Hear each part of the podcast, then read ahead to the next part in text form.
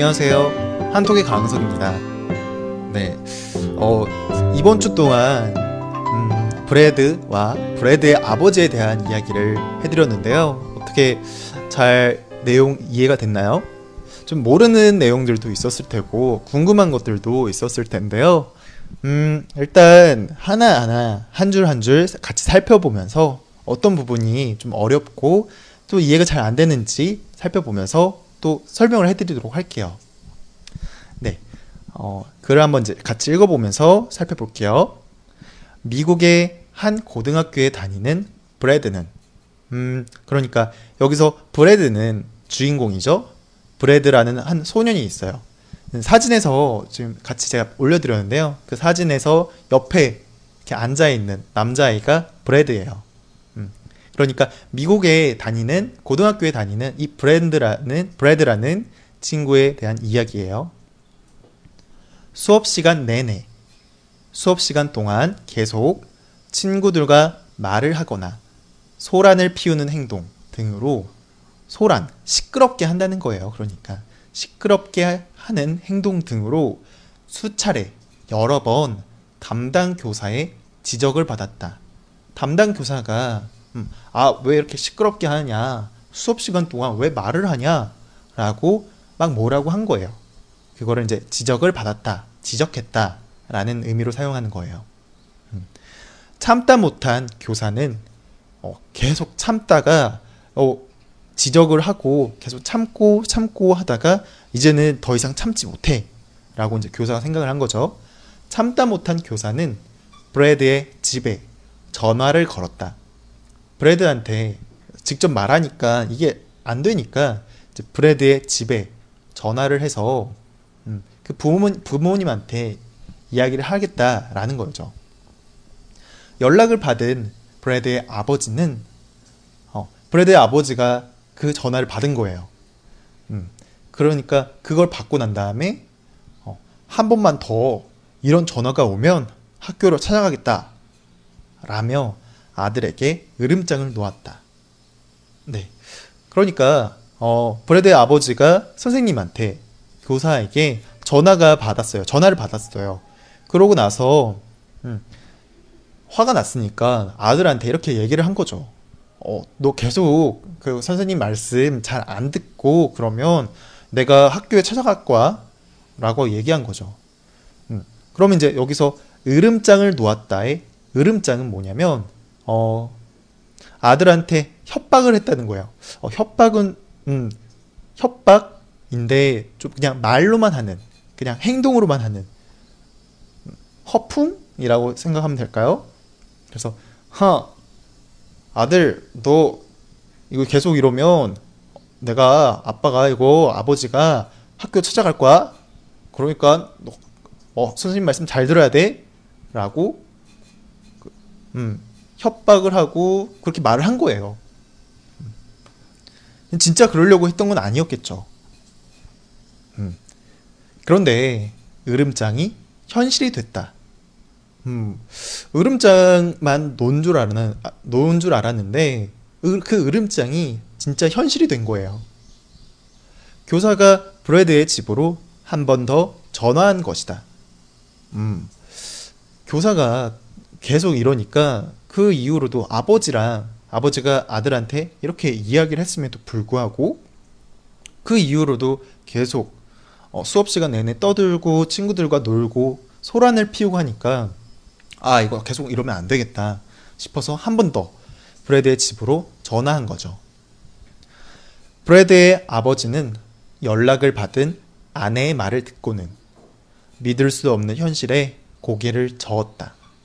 어, 그러니까 이번에는 브래드의 아버지가 전화를 받은 게 아니라 어, 브래드의 어머니가 그러니까 아내가 전화를 받은 거예요. 그래서 아내가 전화를 받고 받으니까 어 믿을 수 없는 현실에 고개를 저은 거예요. 이 고개를 저었다라는 건 무슨 말이냐면 어, 다음 말을 좀 보면 이해를 할 수가 있는데요. 먼저 다음 말 한번 볼게요. 내가 왜 학교에 찾아간다고 했을까? 라며 자기가 했던 말을 후회했지만 어쩔 수 없었다. 그러니까 음, 내가 그 전에 브래드한테, 그러니까 브래드의 아버지가 브래드한테 어, 그 전에 어, 계속 한 번만 더 이런 전화가 오면 내가 직접 학교로 찾아갈 거야 라고 말을 했었잖아요. 그런데 진짜 전화가 온 거예요. 브래드의 선생님한테. 그러니까 이제 그렇게 말을 해놓고 약속을 했었으니까 안 갈 수가 없잖아요. 그래서 어, 안갈 수 없는 그런 현실에 아이고 이거 어쩌냐 이러면서 고개를 옆으로 어, 좌우로 이렇게 흔들었다는 거예요. 고개를 저었다라는 거는 흔들었다. 뭐 그런 의미인 거예요. 고개를 저었다. 음. 뭐 노를 저었다. 배에 있는 노를 저었다라고도 그렇게 사용을 하는데요. 그 노는 어, 배를 탈 때 어떤 뭐 노라고 하는데 음, 앞으로 가게끔 하기 위해서 막대기 같은 걸로 열심히 물을 젓잖아요. 물을 이렇게 더 앞으로 가기 위해서 어, 떻게 말, 설명을 해야 될까요? 어, 납작한 막대기로 힘을 줘가지고 손에 잡고서 앞 뒤로 흔들면서 저었어요. 음, 그래서 이게 왼쪽에서 오른쪽 혹은 뭐 앞에서 뒤로 이렇게 움직였을 때 저었다 라고 이렇게 표현을 하는데요. 그런 이제 노를 저었다. 배에 있는 노를 저었다 인 것처럼 고개를 저었다. 고개를 옆으로 움직였다 라는 그런 의미인 거예요. 음. 네. 그런 거고요. 그리고 이제 계속 하, 계속 해볼게요. 한편 교실에 들어온 브래드는 음, 한편 한편이라는 거는 이제 다른 면에서 이제 상황이 바뀐 거예요. 아까까지는 이제 브래드의 집이었어요. 그런데 이제는 이제 교실에 들어온 브래드의 이제 상황을 설명을 하는 거예요. 여느 때처럼 평소처럼 음, 친구들과 장난스레 장난스럽게 인사하고 뭐 인사하며 교실에 들어왔다가 다시 여느 때처럼 친구들과 장난스레 인사하며 교실에 들어왔다가 음, 인사를 이제 장난스럽게 하고 같이 이제 재밌게 놀면서 굉장히 장난끄러 장난스러운 그런 친구인가 봐요. 브래드라는 친구가.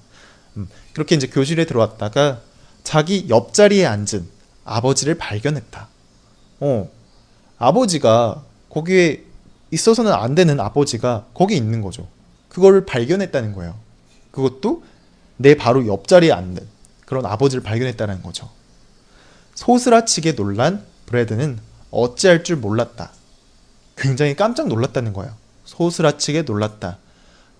어, 소름이 돋을 정도로 깜짝 놀랐다라는 그런 의미예요.